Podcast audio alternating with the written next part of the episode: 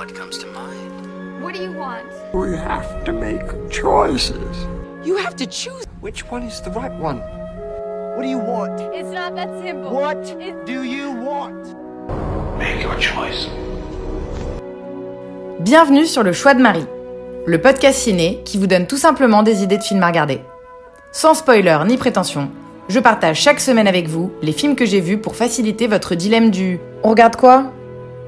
Salut à tous, encore une grosse semaine bien asiatique, c'était la clôture de mon festival euh, avant-hier, donc j'ai encore bingé pas mal de films de notre programmation qui étaient vraiment exceptionnels.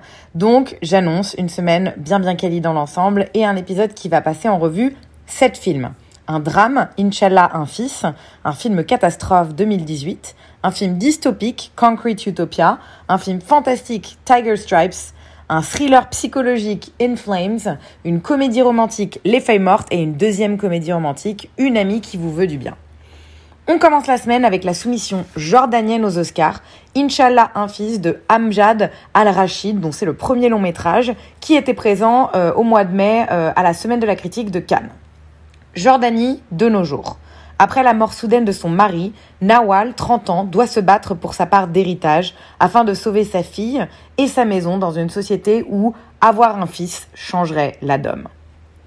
Bon, décidément, je suis conquise par le cinéma arabe. Moi, premier film jordanien à être sélectionné au Festival de Cannes, soit dit en passant. Inch'Allah, un fils s'inscrit dans la lignée des films moyen-orientaux qui tracent un portrait de femme en lutte pour son honneur, sa survie et son indépendance. C'est comparable à un film des frères Dardenne ou de Ken Loach pour moi, tellement c'est impressionnant d'intelligence et de fluidité narrative. Ça paraît si loin de nous, mais pourtant ça pue le réalisme, cette absurdité des situations qui enferme l'héroïne dans un combat sans merci contre des ennemis qui font malheureusement souvent partie de sa propre famille. Pas de longueur, le film est très juste et tourné comme je les aime avec pas mal de plans larges bien symboliques. J'adore l'esthétisme aussi des films arabes avec la palette de couleurs qui va avec. Donc je suis vraiment totalement rentrée dedans et j'ai été très touchée par cette femme et son combat. L'actrice palestinienne Mouna Hawa est tout bonnement incroyable pour faire passer toutes les nuances d'une personnalité complexe pratiquement seule contre tous et on aimerait tellement l'aider et l'avoir pour amie. Elle a gagné, euh, soit dit en passant, le prix de la meilleure actrice à mon festival il y a quelques jours.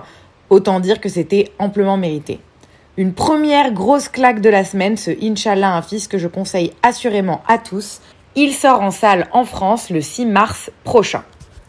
Le deuxième film de la semaine, je devais le modérer en présence du réalisateur et de deux des producteurs. C'est 2018, le film choisi par l'Inde pour représenter le pays aux Oscars. Sans trop de surprise, j'avais jamais rien vu du réalisateur Jude, mais il s'agit de son quatrième long métrage. 2018, c'est un thriller se déroulant pendant les inondations de 2018 au Kerala.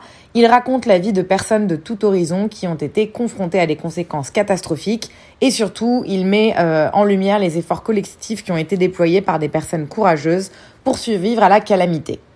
C'est un film catastrophe qui ne devrait pas vraiment en être un selon moi. Loin de moi l'intention, cela dit, de minimiser le drame de ce qui s'est passé au Kerala à cette époque, mais je suis quand même pas sûre que ça ait été utile de faire un film complet dessus. Tout est exagéré, surdramatisé pour donner l'impression qu'on est devant euh, le jour d'après, tourné de façon euh, à rendre aussi les inondations plus impressionnantes qu'elles ne l'ont été. On sent que les personnages sont aussi tous vraiment fictifs totalement inventés pour les besoins dramatiques du film. Et du coup, ça manque d'originalité, c'est un peu cliché dans la trame narrative et ben, je me suis un peu ennuyée. J'ai par ailleurs été très agacée par la musique qui vient donner le ton. Je m'explique. Un coup euh, très tonitruante pour dramatiser ce qui se passe, parfois langoureuse pour nous rendre tristes, ça me tend lorsque la musique est utilisée pour pallier aux faiblesses narratives du film. Cela dit, et ça c'est très impressionnant, le film n'a coûté que 4 millions de dollars. Et on dirait qu'il en a coûté 100 fois plus. C'est incroyablement impressionnant comme visuel, la photographie, mais aussi et surtout le rendu gargantuesque des, des coulées d'eau. On se croirait devant un film d'Hollywood. D'autant plus que le réal nous a dit qu'ils avaient en fait reproduit un mini village pour l'inonder réellement à l'écran. Donc il y a très, enfin il y a des VFX, mais il n'y a pas que ça. Franchement, ça vaut de nombreux films hollywoodiens et ça j'ai trouvé ça vraiment impressionnant. Côté cast, je vais avoir du mal à dire grand chose de positif, mais c'est sûrement bien plus dû à l'écriture qu'autre chose. Je dirais que Tovino Thomas, qui joue le rôle principal, est canon et plaisant à voir. Je suis pas sûre que ce soit ça qu'on attend lorsqu'on mate un film, mais voilà, en dehors de ça, je trouve que c'est quand même assez oubliable comme performance. Je suis du coup passée à côté et pas rentrée vraiment dans ce film. Les enjeux en fait de ce 2018 semblaient trop faibles pour moi et je recommanderais pas ce film malheureusement. Il est visiblement déjà sorti en France euh, le 2 juin dernier, donc c'est trop tard pour le voir au cinéma et trop tôt pour le voir en VOD. Pas grave, comme je vous le disais, je pense que c'est un film qui reste dispensable. On continue dans les films catastrophes, mais sur un autre registre là. Concrete Utopia, la soumission sud-coréenne aux Oscars réalisée par Um Tae-hwa, qui était notre film d'ouverture cette année. C'est un réalisateur qui a déjà pas mal de films à son actif, mais surtout locaux qui se sont pas forcément beaucoup exportés. Il était présent euh, et me semblait très jeune. En fait, il a 42 ans, donc euh, c'est quand même un, réalisateur un petit peu installé. Tout le monde m'a dit qu'il était incroyable à la séance d'ouverture, donc j'ai été à la séance de rattrapage qu'on a eu quelques jours plus tard.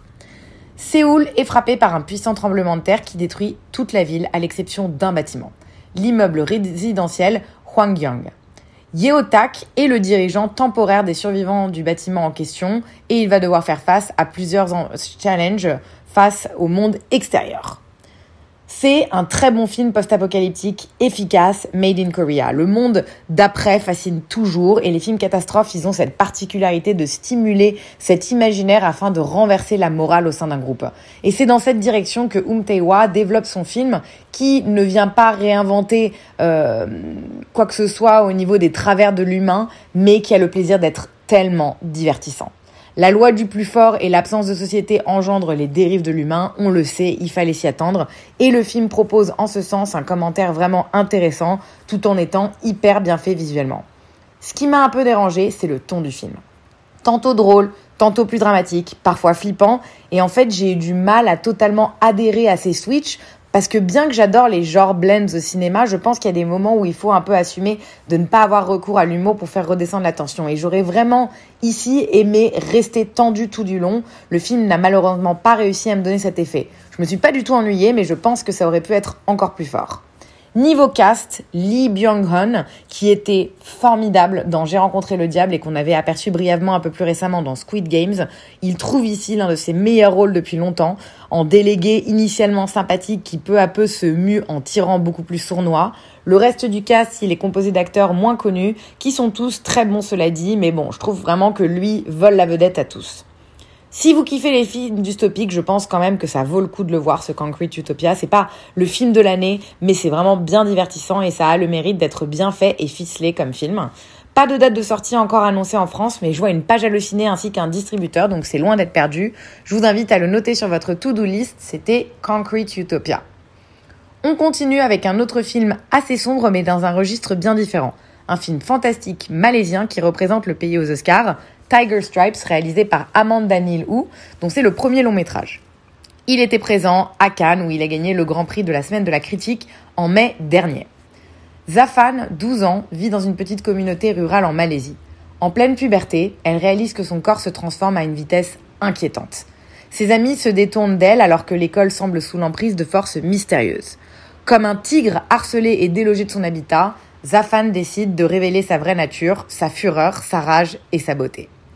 Le passage de l'enfance à l'adolescence, c'est un des thèmes les plus usés au cinéma. C'est carrément un genre qui s'appelle le coming of age et on se retrouve ici devant un film ultra original qui relance l'intérêt et suscite vraiment de la stupéfaction. On sent en fait que la réal a été nourrie au film d'horreur, chose que j'adore, et elle en adapte totalement les codes dans son histoire de puberté rebelle qui fait voler en éclats les tabous qui sont particulièrement marqués dans un pays comme la Malaisie où la religion imprègne encore beaucoup trop profondément la société. Cela dit, et c'est ça qui est très fort, c'est qu'on retrouve aussi tout autant les codes des teen movies. La réalisatrice n'oubliant pas qu'elle filme des adolescentes, adeptes des mises en scène sur les réseaux sociaux comme toutes les petites filles du monde entier. Et en fait, ici, je trouve que le mélange des genres et des tonalités est épatant, du drôle au terrifiant en passant par le grotesque, parfaitement assuré. Parce que c'est bien dosé et c'est pas un film qui est aussi grandiose que le précédent et qui nécessite une constante tension. Ça reste engagé, cela dit, la religion et l'école en prennent vraiment pour leur grade, comme si la cinéaste en profitait aussi pour régler quelques comptes personnels. Visuellement, c'est pas trop mon style, mais ça fonctionne. Un décor rural et luxuriant, joli à l'œil et qui est euh, parfaitement euh, en phase avec le ton un peu pop du film. Grosse révélation de la jeune Zafrine Zairi Rizai qui joue Zafan. Toutes les filles du monde sauront se retrouver en elle tant elle apporte nuance et modernité à son personnage. Je ne serais pas étonnée qu'elle devienne une icône en Malaisie tant elle apporte un souffle de renouveau sur ce pays qui est un peu poussiéreux. Je pense que cette dernière phrase est aussi valable pour tout le film d'ailleurs quelle bouffée d'air frais pour le cinéma malaisien. Ça m'a fait vraiment euh, penser à Grave de Ducournau, in fine, ce Tiger Stripe dans ce genre de body horror coming of age, bien sûr, mais aussi avec ce personnage féminin rebelle en pleine mutation. Une très très bonne surprise et surtout une nouvelle réalisatrice à suivre à tout prix, cette Amanda Niliu. C'était Tiger Stripe qui sera en salle le 13 mars prochain en France. On reste dans une thématique assez proche euh, d'autres films de la semaine. Ils se sont vraiment bien enchaînés cette semaine dans un ordre assez logique. On fait place au film pakistanais soumis aux Oscars qui s'appelle In Flames, réalisé par Zarar Khan, dont c'est également le premier film. Lui aussi, il était présenté à Cannes dans la quinzaine des cinéastes. Je me souviens même avoir eu des billets pour le voir, mais j'ai dû annuler parce que la salle était trop loin. Le film se concentre sur l'existence précaire d'une mère et de sa fille, perturbée lorsque le patriarche de la famille meurt. Elles doivent alors choisir entre affronter leur passé ou se laisser emporter par leur peur. Très similaire à Inshallah a Boy finalement sur le thème central, mais aussi à Tiger Stripe sur le drame à tendance horrifique. On passe en fait du portrait intime euh, à la comédie romantique, au drame, au thriller psychologique pour finir presque en fantastique. Certains pourront trouver à redire à ce mélange de genres, mais si le réalisme de certaines scènes est contrebalancé par le caractère un peu onirique, je trouve que le film ne perd en aucun cas de sa puissance pour décrire le quotidien des femmes dans euh, la mégalopole pakistanise qui n'est que danger, que ce soit dans la rue ou même dans leur cercle familial. C'est donc une œuvre bien évidemment qui dénonce le patriarcat, mais également une histoire de fantôme où la solidarité féminine compte plus que tout pour gagner des droits, de l'indépendance et du respect. J'étais vraiment étonnée de voir qu'un homme était derrière ce film parce que c'est vraiment sanglant pour la jante masculine. Chapeau à lui. Côté visuel, c'est soigné et vraiment bien fait. Il n'y a pas d'artifice inutile. Tout est peser et justifier, ce qui donne un ensemble bien ficelé qui passe vite.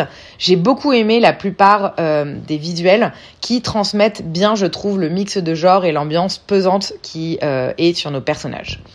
La jeune Ramesha Nawal qui joue Mariam est superbe dans le rôle, qui, cela dit, je trouvais un peu distant. Je pense que le film aurait gagné à avoir une héroïne un peu plus engageante. Son interprétation reste superbe, tout comme celle de sa mère qui est jouée par Bakhtawar Mazar.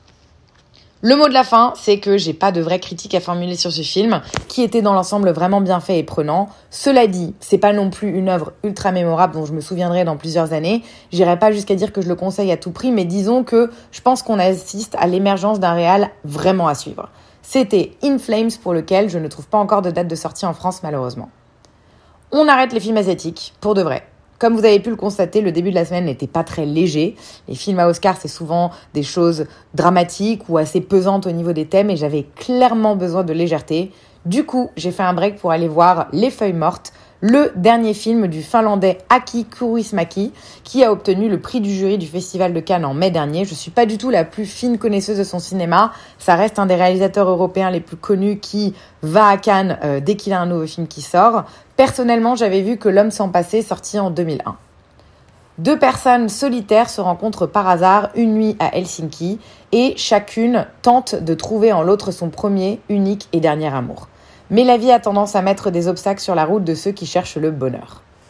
Sur la forme, Les Feuilles Mortes, c'est un film qui est magnifique. Alors que l'action se déroule de nos jours, voire carrément dans un léger futur, on se croirait visuellement plongé dans les années 50 tant le décor est désuet. Les plans sont superbes qui rappellent des tableaux de Hopper et rendent parfaitement compte de la mélancolie latente qui habite nos personnages. Au niveau de l'écriture, le film est simple. L'histoire aussi, il n'y a pas mille péripéties, même si on y trouve des passages un peu amusants. L'histoire d'amour naissante et touchante, malgré une certaine froideur qui correspond plus à une esthétique et à un style très nordique. Après, je dirais que ça manque un poil d'originalité et de profondeur sur l'un des thèmes centraux, qui est celui de l'alcoolisme. Ça aurait eu le mérite, je trouve, d'être un peu plus nuancé et profond. Je dis ça pour chipoter parce que ça reste un film d'une poésie indéniable qui m'a fait vraiment beaucoup de bien. Très feel good comparé au reste de ma semaine. Kouris Maki, il réussit vraiment à parler du monde contemporain en filmant un passé fantasmé. Donc c'est, il y a beaucoup de nostalgie, c'est polissé et finalement pas hyper original, mais ça n'en demeure pas moins ultra plaisant comme film. Grosse mention pour la bande originale qui est ultra entraînante et qui participe vraiment complètement à l'ambiance du film. Au niveau du cast, je trouve que c'est un peu comme dans un Wes Anderson, honnêtement. Toute la personnalité du film et son génie vient vraiment de la mise en scène, ce qui fait qu'il est assez dur de s'étendre sur les performances. Cela dit, Alma Poesti et Jusu Vadaten sont tous les deux très très bien castés et ils ont vraiment plus que la tête de l'emploi pour interpréter Ansa et Holapa. J'ai vu le film suivi d'un Q&A avec elle qui expliquait par ailleurs qu'il y avait très peu de répètes, tout était vraiment décidé le jour J dans 90% des cas. Un très bon moment pour moi devant les feuilles mortes, 1h20 seulement de légèreté au milieu d'une semaine assez sombre. Ces références de cinéphiles font que c'est une œuvre de festival et pour des cinéphiles, mais je pense quand même que beaucoup apprécieront l'humour pince sans rire et l'humanisme qui émane de ce film. C'était Les Feuilles Mortes de Kouris Maki qui est sorti en salle le 20 septembre dernier. Foncez du coup si vous voulez le voir au ciné parce que je pense qu'il n'y restera pas pour très longtemps. Toujours euh, dans du léger pour le dernier film de la semaine, on a fait une razzia au vidéoclub et j'ai bien dit au mec du vidéoclub que je ne voulais que des films bonne ambiance. Et sur les conseils de l'employé, on a donc loué Une amie qui vous veut du bien, une rom-com de 1985 réalisée par David Greenwalt qui n'a vraiment pas fait grand chose de sa vie. C'était son premier film, il en a fait un deuxième ensuite et maintenant il est en mode full série télé. Celui-là, c'est un teen movie de l'époque, la preuve avec le synopsis. Michael, un jeune lycéen, reçoit, avant de partir en vacances, une lettre d'amour anonyme. Il espère qu'elle émane de Déborah, la plus belle fille de l'école, qui a pour habitude de sortir avec des garçons beaucoup plus âgés qu'elle. Sur les conseils de son meilleur ami Tony, il écrit à son tour une lettre d'amour. Mais l'échange épistolaire finit par tomber dans de mauvaises mains. Franchement, très bonne surprise ce teen movie, pratiquement inconnu en France. Je dirais pas non plus que c'est une institution ici, mais il est assurément un peu plus connu. C'est léger, entraînant. Il se passe quand même pas mal de trucs pour un film de seulement 1h30 et on prend vraiment plaisir à suivre les péripéties de personnages qui s'embourbent de plus en plus. Le film repose énormément sur le comique de situation et le quiproquo à l'ancienne, mais ça marche. Évidemment, époque oblige, on passe de cliché en cliché, mais le, le tout reste vraiment très agréable dans le genre. Je sais pas trop si je peux m'étendre beaucoup sur ce film au niveau de la mise en scène. C'est une rom-com des 80s, donc ça n'a vraiment rien de transcendant, mais rien pour non plus faire rougir le film ou dire qu'il est nul. Le charme de l'époque, il laisse vraiment passer le manque d'inventivité dans la composition des plans. On trouve aussi une BO signée Jan Hammer qui est hyper groovy, qui apporte beaucoup au mood global du film. C'est vraiment un film léger et plaisant. Au niveau de la distribution, c'est pas un cast de gens hyper connus. Si Thomas Howell, Laurie Laughlin et Kelly Preston sont les trois rôles principaux, seule celle du milieu est un peu connue. C'était tante Becky dans la série La fête à la maison pendant 10 ans et elle était aussi au centre d'un scandale en 2020 au sujet de l'admission de sa fille à la fac. Dur d'en dire des tonnes sur la performance, c'est pas non plus le point fort du film, ils en font un peu des caisses. Mais bon, voilà, c'est les codes du genre, on leur pardonne. Faut pas en attendre trop, mais moi, il m'a vraiment fait du bien ce petit film. C'était loin d'être un must, mais si vous kiffez cette ambiance un peu rétro et que vous avez besoin de légèreté, eh bien, je trouve qu'une amie qui vous veut du bien, c'est un très bon candidat. Je le trouve malheureusement nulle part euh, en streaming ou en VOD, c'est pas étonnant. Donc je vous laisse dénicher un DVD ou un lien de streaming quelque part si vous êtes motivé. Fin de la semaine là-dessus. 7 films, quel marathon, en plus de tout le taf que j'ai eu. Pas mal de genres différents, une belle palette de moods. Je pense que ça permettra à chacun d'entre vous d'y trouver un peu son compte. Je vais faire une petite pause dans le cinéma asiatique, même si je dois avouer que j'ai très envie de voir les soumissions arméniennes et iraniennes qui ont toutes les deux gagné des prix lors de mon festival et que j'ai pas encore vu. Je vais voir si j'arrive à attraper ça, mais aussi voir des choses plus légères, varier un peu les plaisirs, surtout des trucs un peu plus bonne ambiance pour me maintenir de bonne humeur dans les derniers jour des préparatifs de mon visa. Merci pour votre écoute et votre fidélité. Je vous souhaite une très bonne semaine et je vous dis à dimanche prochain pour de nouvelles découvertes ciné.